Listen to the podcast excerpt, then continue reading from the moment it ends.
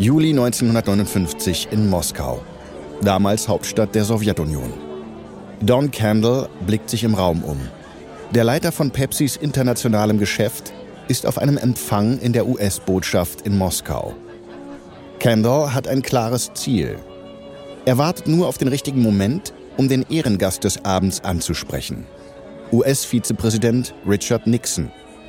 Morgen werden Nixon und der sowjetische Staatschef Nikita Khrushchev die amerikanische Nationalausstellung besuchen. Die Ausstellung in Moskau soll die Spannungen zwischen der UdSSR und den USA abbauen. Sie wird von der US-Regierung veranstaltet und soll den amerikanischen Lebensstil und die Vorzüge des Kapitalismus zeigen. Fast 450 amerikanische Unternehmen stellen dort ihre Produkte aus.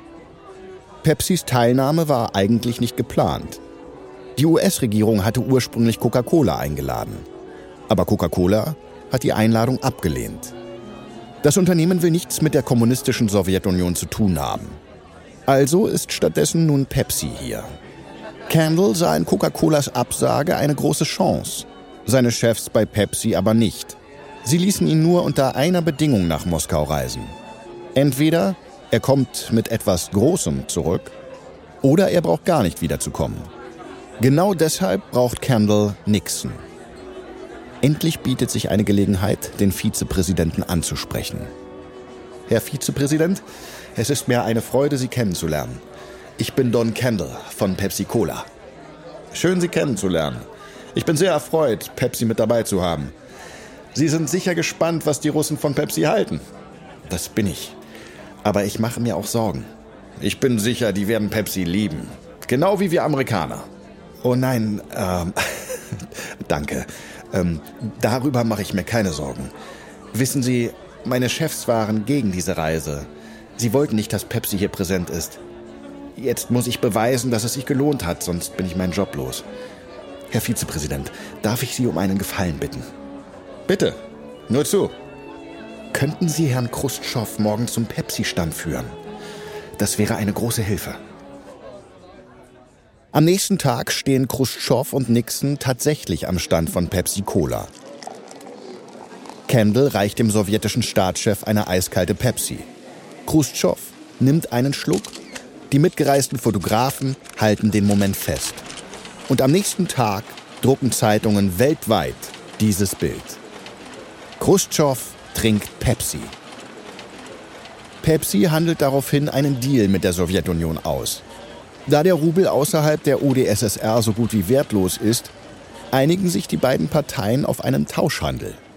Pepsi liefert Limonade und bekommt im Gegenzug sowjetischen Wodka. Diesen Wodka verkauft Pepsi dann in den USA. Durch die Expansion in die Sowjetunion wird Pepsi größer als je zuvor. Aber es steht immer noch im Schatten von Coca-Cola. Pepsi ist immer noch die andere Cola, die, die man trinkt, wenn es keine Coca-Cola gibt. Was Pepsi wirklich braucht, ist eine eigene Identität, ein Alleinstellungsmerkmal, etwas, um sich von Coca-Cola abzusetzen. Pepsis Chance wird bald kommen. Eine jüngere Generation wächst heran und diese jungen Menschen sind wie besessen von einer aufregenden neuen Technologie, dem Fernsehen.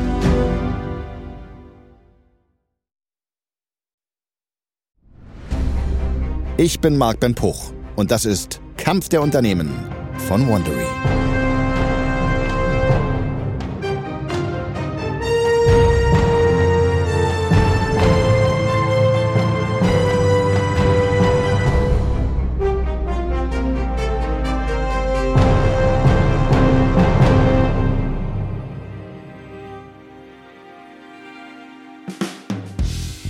Der letzten Folge baute Coca-Cola Abfüllanlagen in der Nähe der Fronten des Zweiten Weltkriegs. Pepsi kämpfte währenddessen zu Hause gegen die Zuckerkrise und musste seine doppelt so viel zum selben Preisstrategie aufgeben. Es richtete Gemeindezentren für US-Soldaten ein und positionierte sich als fortschrittliches, inklusives Unternehmen. In dieser Folge müssen sowohl Coca-Cola als auch Pepsi sich neu positionieren, um im Amerika der Nachkriegszeit zu bestehen bis Pepsi zu einer ungeheuren Erkenntnis kommt, die die Branche auf den Kopf stellen wird. Das ist Folge 4. Keine Geschmacksfrage. 1960 in New York City. In den Büros der Werbeagentur BBDO diskutiert das Pepsi-Werbeteam seine Strategie. Die Agentur hat gerade den Zuschlag für die neue Pepsi-Kampagne erhalten. Der Verkaufsleiter fasst noch einmal zusammen, worauf es ankommt. Coca-Cola verkauft sechsmal so viel wie Pepsi. Viele Menschen sind mit Coca-Cola aufgewachsen, bevor Pepsi überhaupt eine Option war. Oder sie trinken Coca-Cola aus Patriotismus, weil Coca-Cola die Armee unterstützt hat. Wir müssen uns gegen eine Marke durchsetzen, die durch ihre Vergangenheit fest in der amerikanischen Gesellschaft verankert ist. W warte mal, warte mal. Alle drehen sich zu Alan Potash um. Potash ist der charmante und selbstbewusste Werbechef von Pepsi. Was haben Sie gerade gesagt? Durch Coca-Colas Vergangenheit. Das ist es. Wir konzentrieren uns auf die falschen Leute. Wir haben die ganze Zeit über Menschen gesprochen, die vor dem Krieg geboren wurden. Aber was ist mit denen, die nach dem Krieg geboren wurden? Das ist die größte Generation aller Zeiten. 70 Millionen Teenager und junge Erwachsene. Was ist mit denen? Einer der Werbetexter der Agentur ergreift das Wort. Stimmt, diese Teenager sind ganz anders als ihre Eltern. Sie sind in Zeiten des Wirtschaftsbooms aufgewachsen, nicht des Kriegs und Mangels. Die sind optimistisch und wollen anders sein als ihre Eltern. Sie hören Rock'n'Roll und keinen Blues. Ich meine, schaut euch nur mal den Erfolg von Elvis Presley an. Diese Menschen sind zu jung, um von Coca-Cola geprägt zu sein. Potash grinst. Ganz genau. Wir sollten Pepsi als die Cola für die Jungen präsentieren. Pepsi ist neu. Coca-Cola ist für Alteingesessene. Das Team geht sofort an die Arbeit. Sie produzieren TV-Spots mit einem neuen Slogan. Now it's Pepsi. For those who think young. So go ahead and pick the drink that lets you drink young as you think. Yet get the right one, the modern light one. Now it's Pepsi. For those who think young. Aber die Spots kommen nicht gut an. Pepsis Verkäufe stagnieren. Drei Jahre später, im Jahr 1963, kommt das Werbeteam zu einem weiteren Meeting zusammen. Potash hat einen neuen Vorschlag. Ich denke, wir müssen uns auf den Kunden konzentrieren, nicht auf das Produkt. Wir müssen Menschen zeigen, die ihre Träume leben. Und ganz selbstverständlich trinken sie dabei Pepsi. Wir müssen Pepsi als Lebensstil verkaufen, nicht als Getränk. Moment, Sie schlagen vor, dass wir unser Produkt bewerben, ohne unser Produkt zu bewerben?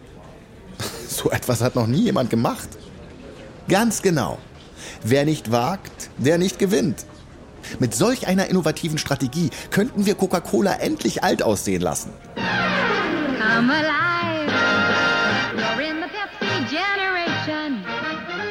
Kurze Zeit später läuft der neue Pepsi-Spot über die Mattscheiben des Landes. Im Spot sieht man eine junge Frau mit blonden Haaren. Sie sitzt hinter einem attraktiven Mann auf einem Motorrad. Die beiden fahren in der strahlenden Sonne über eine gewundene Bergstraße. Der Fahrtwind weht durch die blonden Haare der Frau. Die Musik ist schwungvoll. Es ist ein aufregender Spot. Coca-Colas Fernsehwerbung wirkt im Vergleich geradezu altbacken. Schnell werden weitere Spots produziert. Sie zeigen Szenen von glücklichen Teenagern, die am Strand Fußball spielen. Junge Paare, die auf einer Achterbahn durch Disneyland rasen. Attraktive junge Menschen in Badeanzügen, die in einen See springen. Die Kampagne schlägt ein. Die Verkaufszahlen steigen rasant und Pepsi wird ein fester Bestandteil der amerikanischen Popkultur. Coca-Cola trifft Pepsis Erfolg unerwartet. Das Unternehmen, das Pepsi bisher nur abschätzig als Nachahmer bezeichnet hat, steht plötzlich unter Zugzwang. Coca-Cola glaubt, Pepsis Strategie zu durchblicken und antwortet mit eigenen Spots. Aber in der Coke-Werbung sitzen ein paar Teenager einfach nur am Strand und trinken Cola. Mehr passiert nicht. Pepsi hingegen zeigt junge Menschen, die Abenteuer erleben und die Zeit ihres Lebens haben. Die Menschen in Pepsi-Spots wirken jung, wild und aufregend. Coca-Cola-Spots wirken dagegen behäbig und langweilig. Trotzdem macht Coca-Cola sich bisher nicht allzu große Sorgen. Das Unternehmen weiß, dass Pepsi um die jungen Leute wirbt, weil es bei älteren Kundinnen und Kunden keine Chance hat. Pepsi kann auch nicht mit Coca-Colas Werbebudget mithalten. Coca-Cola ist das meistbeworbene Produkt in Amerika. Aber Pepsi holt auf. Und zwar rasant. Anfang der 1970er Jahre zieht Pepsi bei den Verkaufszahlen im Einzelhandel mit Coca-Cola gleich. Coca-Cola kann den Konkurrenten nicht länger ignorieren.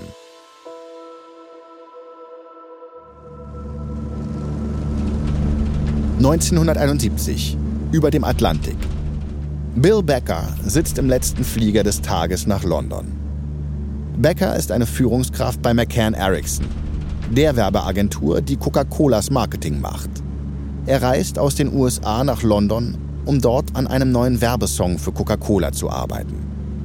Aber kurz bevor das Flugzeug zum Landeanflug ansetzt, ertönt eine Durchsage. Sehr geehrte Fluggäste, hier spricht Ihr Kapitän.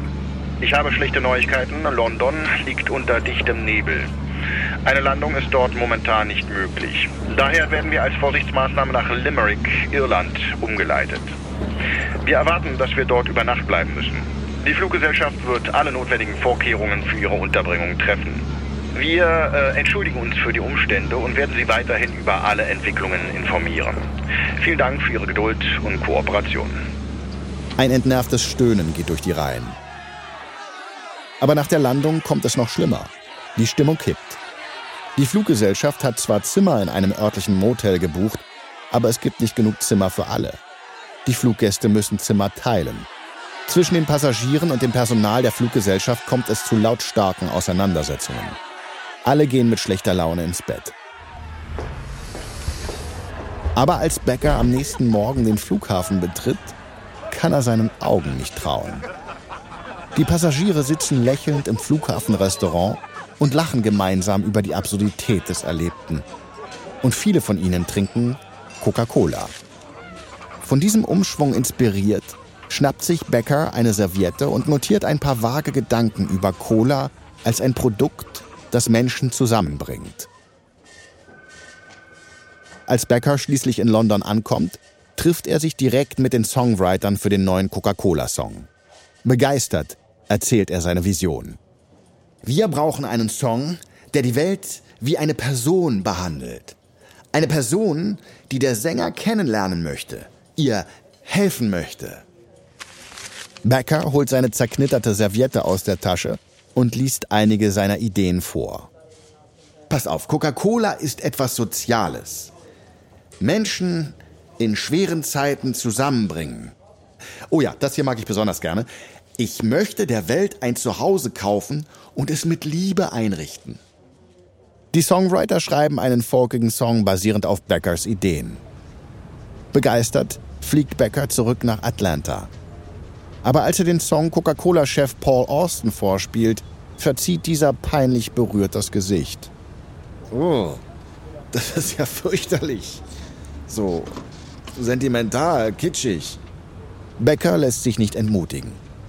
Mr. Austin, genau das ist es, was die Welt im Moment braucht. Unser Präsident wurde ermordet. Der Krieg in Vietnam zerreißt das Land. Es passieren nur noch schreckliche Dinge. Dieses Lied ist eine Botschaft der Hoffnung. Die Menschen brauchen etwas Hoffnung. Ah, ich persönlich hasse dieses Lied.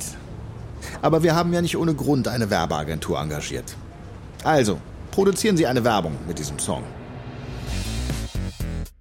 Becker und sein Team konzipieren einen Werbespot, in dem ein Chor junger Leute auf einem Hügel steht und gemeinsam singt. Natürlich mit Coca-Cola-Flaschen in den Händen. Dann reisen sie nach England, um den Spot zu drehen. Sie engagieren mehr als 1000 junge Leute, die sich auf den weißen Klippen im Süden des Landes versammeln. Jede und jeder bekommt eine Flasche Coca-Cola in die Hand gedrückt. Aber dann beginnt es in Strömen zu regnen. Die Dreharbeiten müssen abgebrochen werden. Also planen Becker und sein Team, den Spot an einem anderen Ort zu drehen, in den Hügeln bei Rom. Dieses Mal läuft es noch katastrophaler. Hunderte von Teenagern werden mit Bussen zum Drehort gefahren. Aber dort angekommen, verbietet ihnen der Produzent auszusteigen. Die Teenager müssen in den Bussen warten, bis alles für den Dreh bereit ist. Die Sonne knallt und in den Bussen wird es brütend heiß. Als die Teenager endlich aussteigen dürfen, sind sie durchgeschwitzt, dehydriert und stinksauer. Sie verlangen, die Colas trinken zu dürfen. Die Filmcrew sagt nein. Die Flaschen würden noch für die Dreharbeiten gebraucht. Dann, während der Hubschrauber über der Menge kreist, um die entscheidende Schlussszene des Werbespots zu filmen, kommt es zur Revolte. Die Teenager fangen an, mit ihren Coca-Cola-Flaschen nach dem Hubschrauber zu werfen.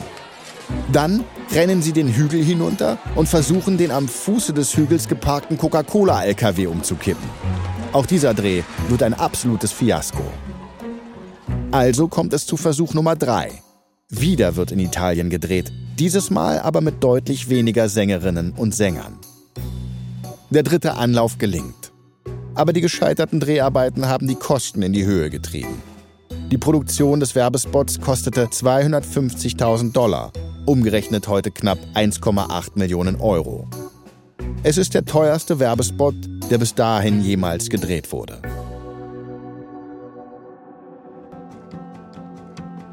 Im Juli 1971 wird der Spot dann endlich ausgestrahlt. Und die Resonanz ist gewaltig. Mit seiner Botschaft von Hoffnung und Einheit hat Becker den Zeitgeist getroffen. Zehntausende Menschen schreiben Briefe an Coca-Cola, um sich für den aufmunternden Werbespot zu bedanken. Der Song schafft es sogar in die Charts. Der Coca-Cola Hilltop-Spot wird zu einem der kultigsten Werbespots aller Zeiten. So sehr, dass er mehr als 40 Jahre später sogar eine Hauptrolle im Finale der Fernsehserie Mad Men spielt. Doch während sich Coca-Cola noch im Erfolg sonnt, macht Pepsi eine bahnbrechende Entdeckung. Pepsi hat eine Marktstudie in Auftrag gegeben. Die Teilnehmerinnen und Teilnehmer sollen Pepsi und Coca-Cola probieren und sagen, welches Getränk ihnen besser schmeckt. Das Ergebnis? Solange sie nicht wissen, welches der Getränke welches ist, schmeckt den Leuten Pepsi besser als Coca-Cola. Wenn sie aber wissen, welches der beiden Getränke Coca-Cola ist, schmeckt ihnen Coca-Cola besser. Und Pepsi ist drauf und dran, diesen Wissensvorsprung in eine Waffe gegen Coca-Cola zu verwandeln. Im Kampf um die Limonadenherrschaft wird jetzt scharf geschossen.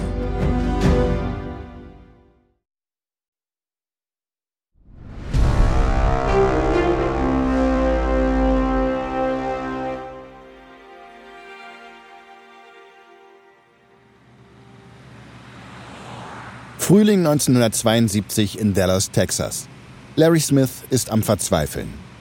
Der Vizepräsident von Pepsi sitzt in einem kleinen Büro und versucht, den Chef einer lokalen Supermarktkette zu überzeugen, Pepsi ins Sortiment zu nehmen. Aber der Besitzer der Kette weigert sich hartnäckig. Nein, nein und nochmals nein, wir verkaufen keine Pepsi. Ach kommen Sie schon. Wir sind der zweitgrößte Softdrink in Amerika. Unsere Verkaufszahlen im Einzelhandel sind gleich auf mit denen von Coca-Cola. Wie kommen Sie überhaupt darauf, Ihren Kundinnen und Kunden keine Pepsi anbieten zu wollen? Amerikas zweitgrößter Softdrink. Mag ja sein, aber Sie sind in Texas.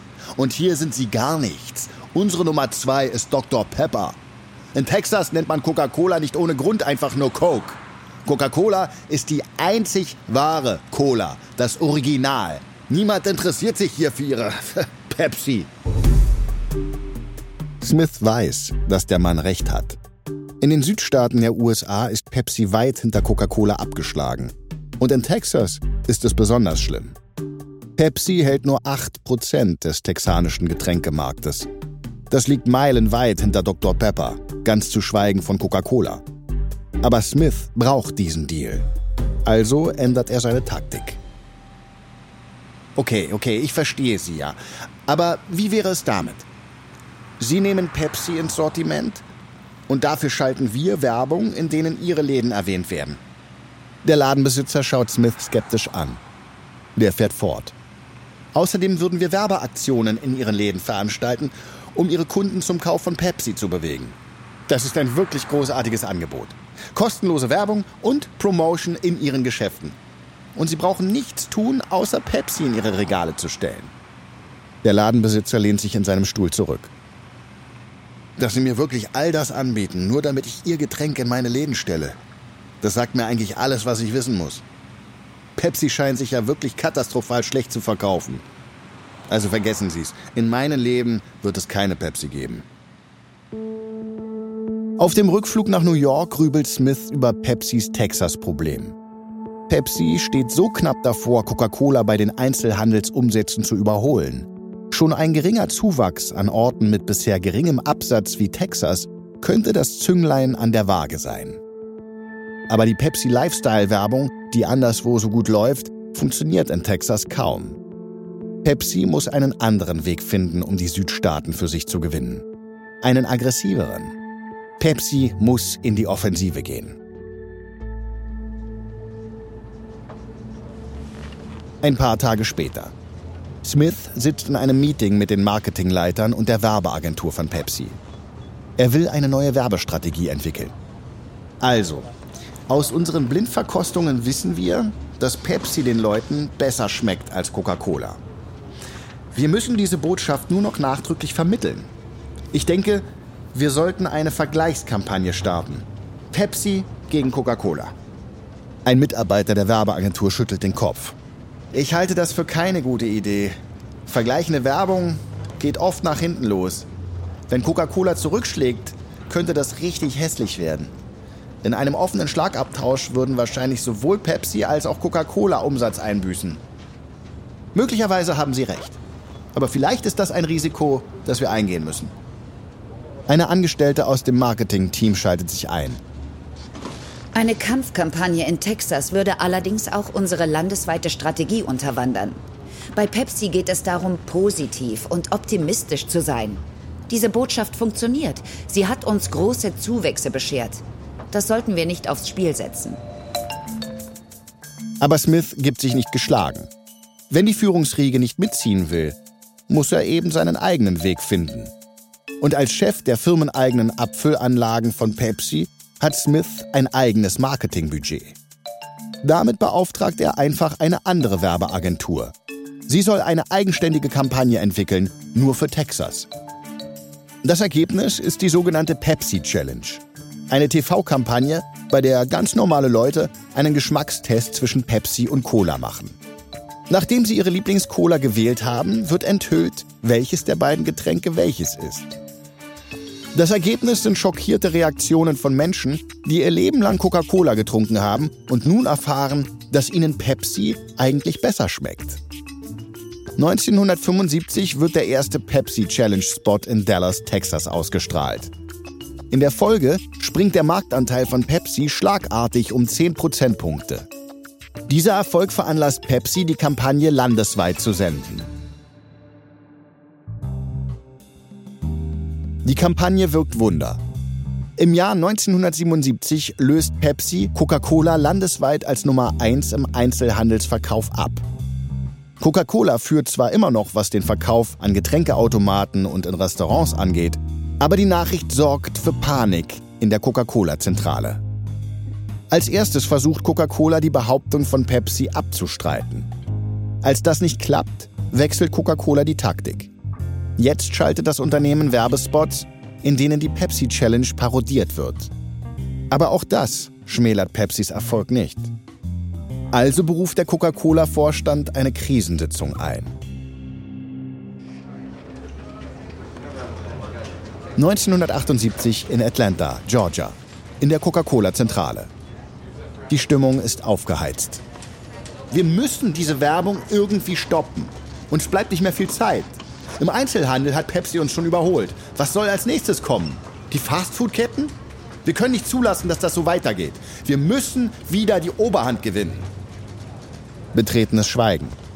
Niemand hier hat eine Idee, was man Pepsi entgegensetzen kann. Aber dann ergreift Roberto Goizueta das Wort.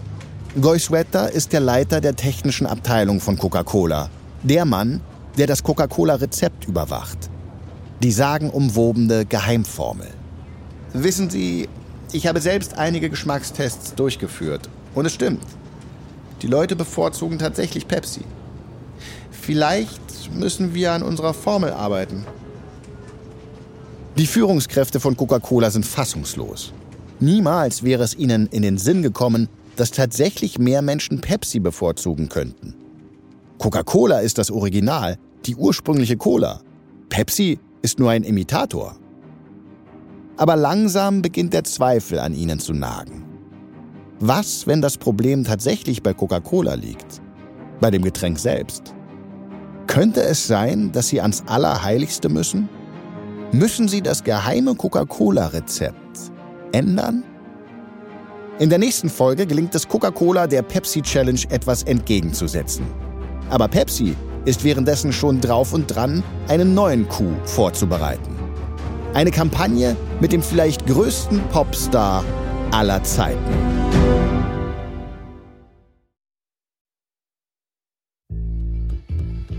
Das war Folge 4 von Kampf der Unternehmen Coca-Cola vs. Pepsi von Wondery.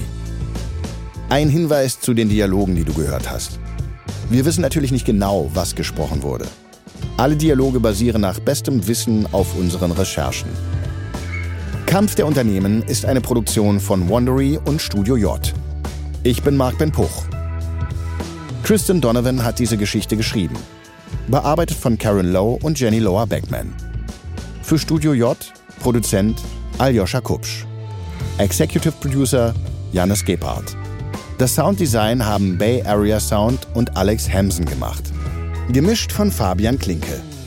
Für Wondery Senior Producer Patrick Fiener. Executive Producer Tim Kehl, Jessica Redburn und Marshall Louis.